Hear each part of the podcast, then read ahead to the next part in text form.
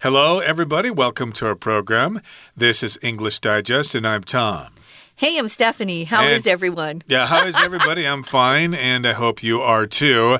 Yeah. And today, of course, we're talking about transportation, how to get from point A to point B.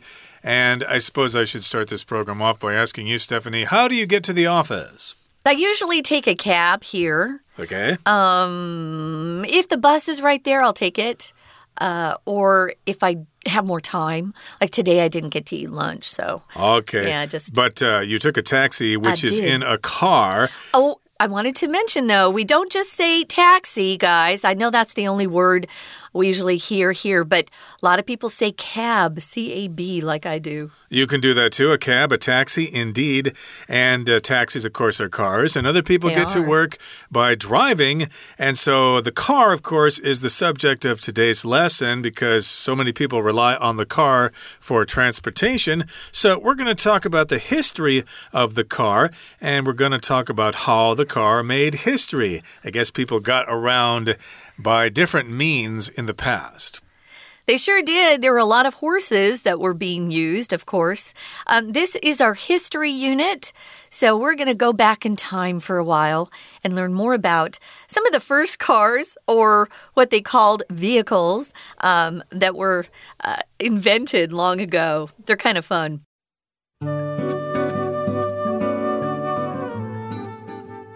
Can you envision a world without cars? It would be a very different place. The world we live in today was constructed with the automobile in mind, though it took some time to get there. It's only been in the past few centuries that we've started exploring the capabilities of motorized vehicles. There is no singular inventor of the automobile, making the history of the car somewhat complicated. Most historians credit Nicholas Joseph Cugnot's 1769 steam powered tractor as the first vehicle in the lineage of the automobile. Scottish inventor Robert Anderson came up with an electric carriage in the 1830s, but limited battery technology of the time ensured it didn't make much of an impact. Gasoline powered vehicles came next, thanks to Nicholas Otto and Eugen Langen, who built the first gas powered engine in 1867. Siegfried Marcus was the first to utilize this engine, installing it in a vehicle around 1870. Then in 1886, Carl Benz patented the three wheeled Benz patent motorwagen. When production began on this vehicle in 1888, Benz gained the distinction of being the first person to commercially produce cars. Several gas powered vehicles entered the market after this, but it was American inventor Henry Ford who really thrust the automobile onto the market. Ford standardized automobile production with a contemporary assembly line. By 1906, Ford was producing 100 cars a day, an incredible accomplishment for the time. When he introduced the moving assembly line in 1914, Ford was able to expand even further.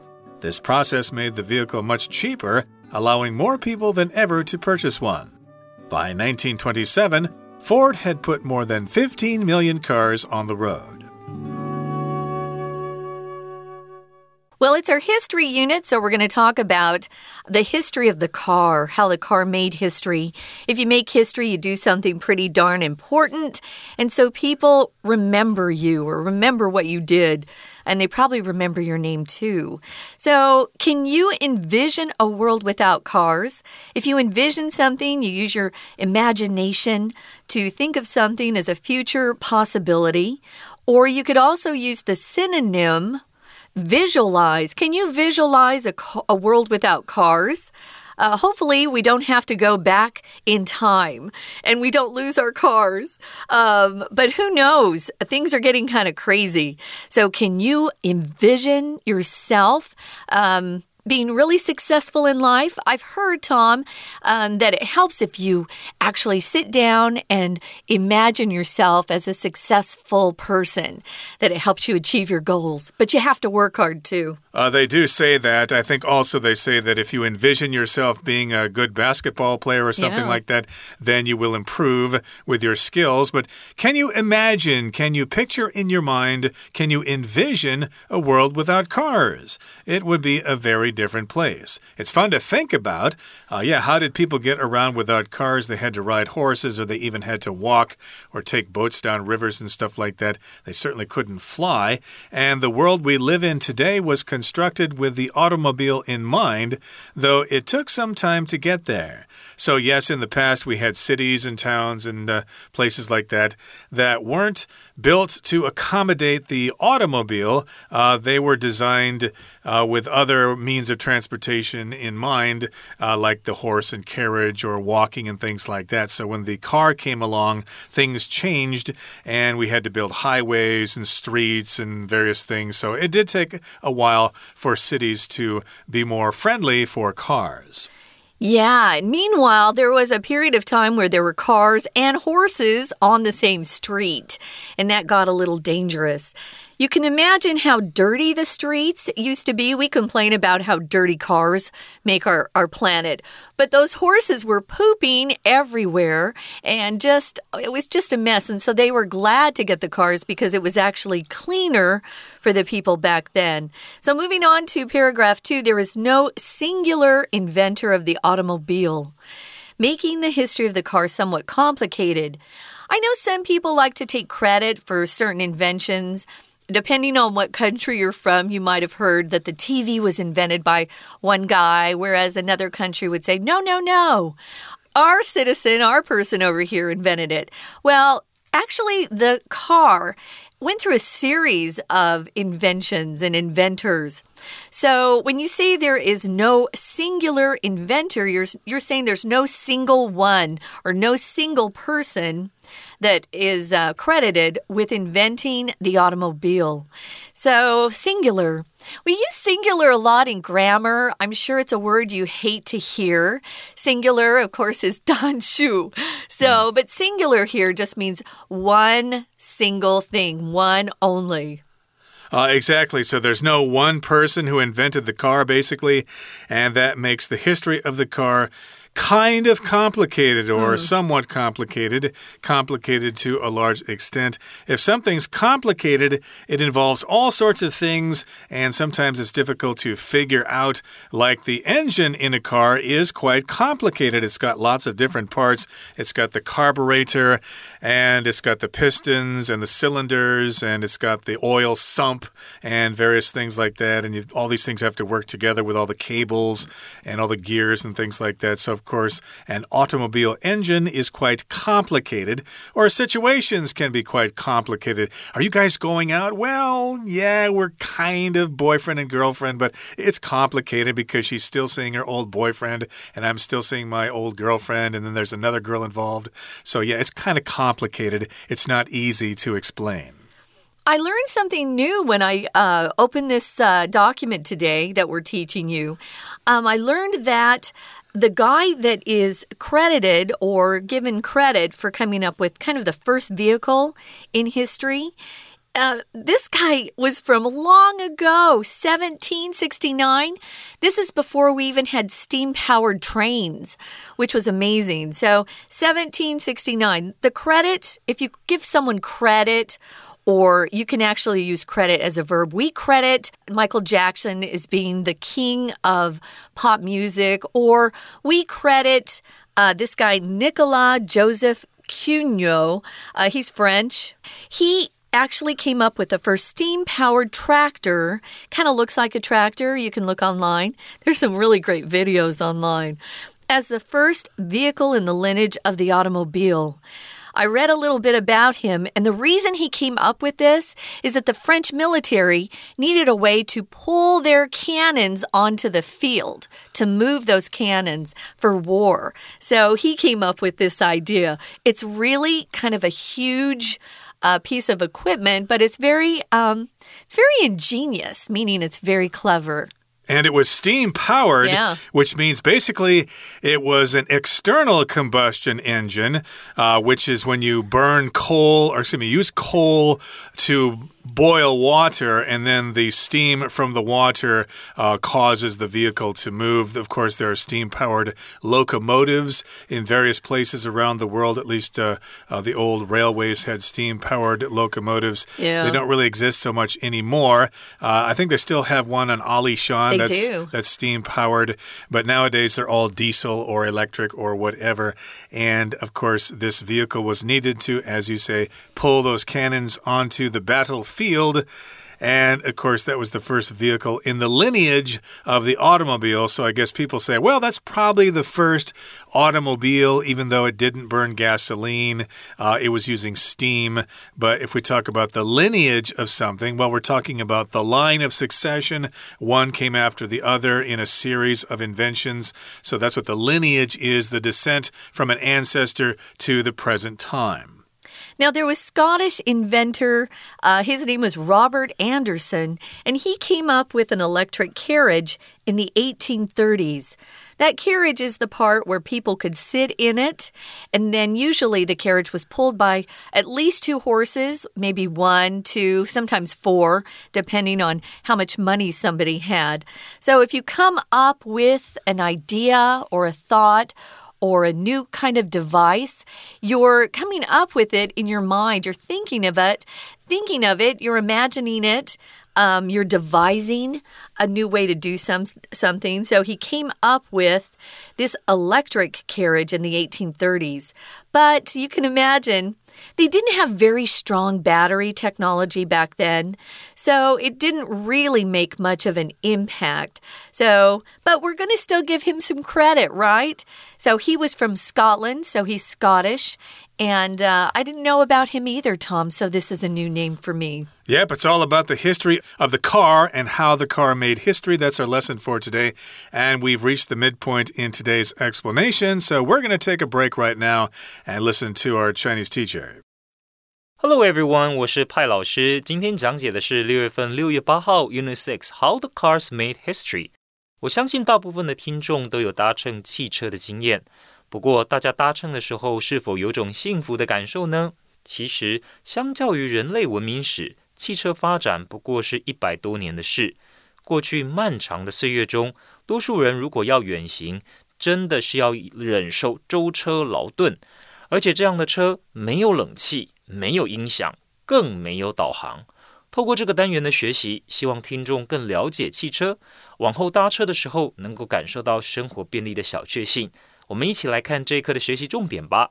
请看到第一段的第三句：“The world we live in today was constructed with the automobile in mind, though it took some time to get there。”这句话的意思是说，我们现在所在的世界，当初在建构的时候，规划者把汽车纳入了考量，虽然并非一开始就如此。老师请同学看到 “with the automobile in mind”。with something 或者 with someone in mind，就是心里有想到某个人或某件事，把某个人或某件事放在心上。再来，请同学看到第四个句子：It's only been in the past few centuries that we've started exploring the capabilities of motorized vehicles。这是分裂句型，或者有些书本会称之为强调句型。请同学呢特别把 its 还有 that 标示出来，这就是我们强调的部分。要强调的是时间副词 in the past few centuries 这里，所以它就放在 its 还有 that 中间。还没有强调之前， 原本的句型是 We have started exploring the capabilities of motorized vehicles only in the past few centuries。为了要强调 only in the past few centuries。这个部分，我们把它用这个句型代入，就是放在 its 还有 that 的中间。接着，请同学看到第二段的第一个句子，There's no singular inventor。这边，请同学特别注意到后面的 making，请画起来。 这个其实呢也是分词构句的做法，原本呢应该是 which makes the history of the car。这里的 which 所代替的呢，就是前面的这个句子，表示汽车并没有特定一位发明人，这件事情让汽车的历史有点复杂。再来，请同学特别看到第二个句子：Most historians credit Nicholas Joseph Cugnot's 1769 steam powered tractor as the first vehicle in the lineage of the automobile. 请把 credit 还有 as 画起来，就是把谁认定为什么。而且呢，这个 credit 通常呢就是指好的事情。比方说，Steve Jobs was credited as the person behind the first iPhone。大家都知道说，智慧型手机在苹果推出 iPhone 之后开始风行起来，所以我们说 Steve Jobs was credited as the person behind the first iPhone，指的就是 iPhone 背后的推手。大家认定呢，就是 Steve Jobs 贾伯斯。We're going to take a quick break. Stay tuned. We'll be right back.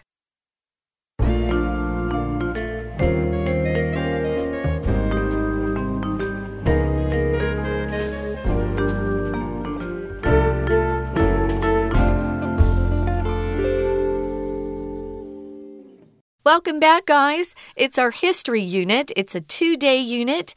And today we're starting in on the history of the car. You know, some of us don't know much about where the car came from, who came up with the idea, how did it start out. Most things that have um, continued to evolve over time have quite a long history. And some of these men's names I really aren't, I'm, i really wasn't familiar with before now. So uh, we started out with asking people if they could imagine or envision or visualize a world without cars we really depend on our cars a lot, or at least motorized vehicles. Uh, maybe you drive a truck, a scooter, maybe you like to take the train. Um, so, where would our world be without cars? So, there's no one single person who is credited or is responsible for inventing the automobile. So, history is a little bit complicated when you look at it, at least in terms of how the car made history. We've got a French guy in 1769, Cugnot. He invented a steam powered tractor, and it is kind of big and bulky. Um, if you go online, they've uh, got replicas of them. And also, there's a museum in France that has the original um, invention, which I'm shocked they still have. But uh, if you're interested in that, you can go take a look in France. But uh, then we found out there was this guy in Scotland, Robert Anderson. He came up with an electric carriage. But back then, the battery technology wasn't very advanced, and so it didn't make much of an impact. It wouldn't go very far before it needed more battery power. Okay, so let's move on now to the next paragraph. It says gasoline powered vehicles came next thanks to Nicholas Otto and Eugen Langen, who built the first gas powered engine in 1867. Now, nowadays, of course, cars mostly use gasoline. Some vehicles use diesel fuel, which is different, but gasoline is the primary fuel that is used by cars today. And in the United States, sometimes we just shorten that to gas. So you might hear people say, Oh, I need to go get some gas mm. at the gas station. Right. Uh, but in England, that would sound weird to them because to them, gas means wasi, the stuff that comes in those containers and you use it to uh, heat up water on your stove. That would be gas. So they say they're going to get some petrol, whereas in America, we say we're going to get some gas or gasoline. And indeed, these powered cars, these gasoline powered cars, uh, were next in the lineage of the automobile. And we've got two inventors, Nicholas Otto and Eugen Langen. I hope I said those names right. And they built the first gas powered engine way back in 1867, just after the American Civil War. Now, let's talk about another person here, Siegfried Marcus. He was the first to utilize this engine, installing it in a vehicle around 1870. So these two guys invented the gas powered engine, but then this other guy, Mr. Marcus, actually used that engine in a vehicle. And when you put something in a vehicle or in a chassis or in a framework, you install it there. Just like when you buy a new air conditioner, you have to have someone come over and install it for you. They put it in the wall and they hook it up and they make it work and stuff like that. So, indeed, they basically connected the engine to a vehicle in the year 1870. They sure did. So they installed it in that vehicle, and then in 1886, and you guys will recognize this man's last name, Carl Benz uh, the Benz car that you guys like. We call them uh, Mercedes Benz, mostly in America, but you can shorten it to a Benz. Carl Benz patented the three wheeled Benz patent motor wagon, or it looks like motor wagon. Of course, they, they use the V sound for the W Motorwagen. Hmm. Um, if you patent something, you actually go to the government and say, Hey, I came up with this idea. I'm the first one to have thought of it. I want uh, to make it official so no one else has the right to sell or make this particular device or invention without giving me credit and paying me some money. So, patent. Um, mostly Americans will say patent. You won't hear that patent uh, because that's how we speak. So you can use it as a verb or a noun. Patent, you need to patent something, or I got it patented, uh, which means you already have that authority from the government. Um, you might find out when you go to get a patent on something new, though, that someone beat you to it.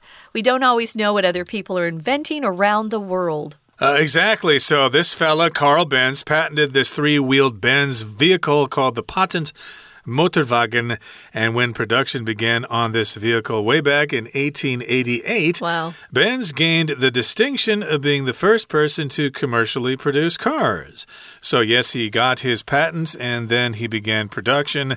And then he got the honor or the distinction or the recognition of being the first person in the world to commercially produce cars. He wasn't just producing this car as an invention in the laboratory, he was actually producing them to sell and make a profit, and people were driving them and using them as transportation. Okay, moving on to the final paragraph, it says several gas powered vehicles entered the market after this. But it was American inventor Henry Ford, who Tom and I, of course, know a lot about because we're Americans. He really thrust the automobile onto the market. To thrust is a verb that means to push, usually in front of you, to push something forward. Here we're just using it to move something forward with a lot of power. And we're not using it uh, literally, this is figuratively. He really moved or pushed forward the automobile onto the market. He was able to come up um, with a way to mass produce a lot of cars. Benz was the first one to commercially sell them, but Henry Ford was able to mass produce them uh, because he came up with something called the assembly line that we find in factories. So Ford standardized automobile production with a contemporary assembly line. If you standardize something, you make standards, you produce um, standards that people have to adopt or conform to. Um, there are sort of these uh, properties that you have to meet. You know that um, we have standardized tests, which means the tests have to all follow the same rules and be uh, the same level of difficulty, perhaps. So you want to standardize if you use it as a, in a verb form. Or maybe you have standards, you have principles that you feel like you should obey uh, to have a better life. Standards. Standardize, again, is the verb. Right. So, of course, uh, production of automobiles or cars can be done in various places because they all have the same standards, right. the same size screws and tools and stuff like that. Uh, they can be used in different places. So it was standardized. And, of course, it was a contemporary assembly line. Contemporary just means modern. And assembly is the process of putting things together. Like sometimes, of course, if you buy something at a furniture store like IKEA, I hate that. Uh, assembly is required. You'll have to put it together yourself, unless it's like a bucket or something where it's already one piece, so you don't have pillow. to worry about that. But yeah, if it's a, a bookshelf or a bed or something, yes, it will require assembly. And by 1906, Ford was producing 100 cars a day, an incredible accomplishment for the time. So, of course, lots of people were able to buy cars because Ford was producing so many of them. And they became cheaper because there were more of them. Exactly. So, of course, the more you produce, the cheaper they can be. And when he introduced the moving assembly line in 1914, Ford was able to expand even further. So, the assembly line, I guess, before didn't move. And then when it moved, the workers could stay in one place, and then the vehicle would just go past them, and then they would work on the next car in the assembly line. Yeah, the moving assembly line, just picture the uh, luggage carousel at the airport. It keeps moving and you just stand there. That's what they were able to come with way back in 1914. This process made the vehicle much cheaper, as I mentioned, allowing more people than ever to purchase one. When things get cheaper, it means just average people can afford to buy them and not just the rich people. So by 1927, Ford had put more than 15 million cars on the road.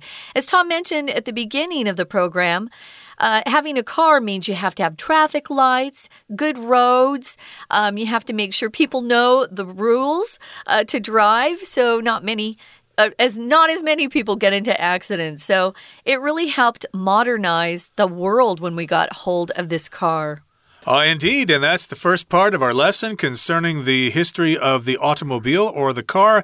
Join us next time when we continue to talk about how the car made history. But right now, we need to listen to our Chinese teacher before we say goodbye.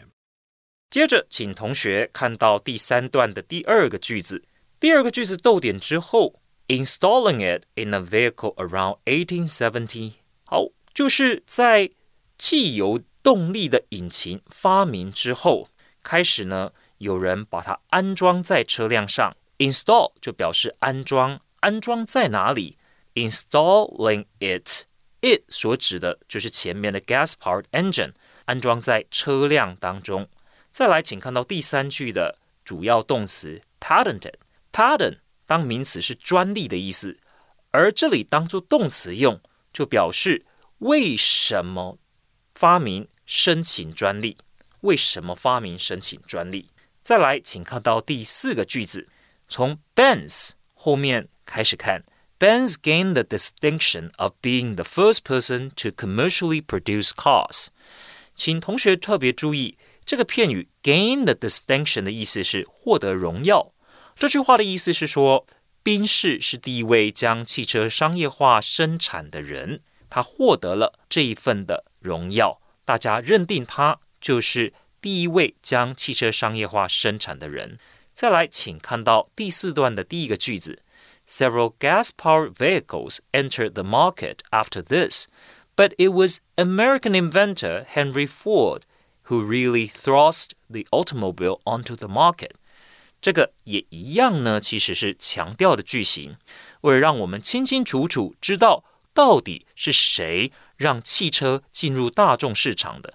这里所运用的就是强调句型，所强调的就是 American inventor Henry Ford，美国发明家亨利·福特，就是他把汽车导入大众市场。好的，再来，请同学看到第四个句子。when he introduced the moving assembly line in 1914，请同学注意，这里 introduce 不要翻译成介绍，而是呢， 我们说推出某项产品，或者呢引进某项做法，其实都可以用 introduce 这个动词。好，以上是我们对课文第一天所做的中文讲解。Okay, we've come to the end of our program for today. Make sure you join us again next time when we continue to try to answer the question Hey, how did the car make history? Well, we're going to tell you how the car made history next time. Please join us then. From all of us here at English Digest, I'm Tom. And I'm Stephanie. Goodbye. See ya.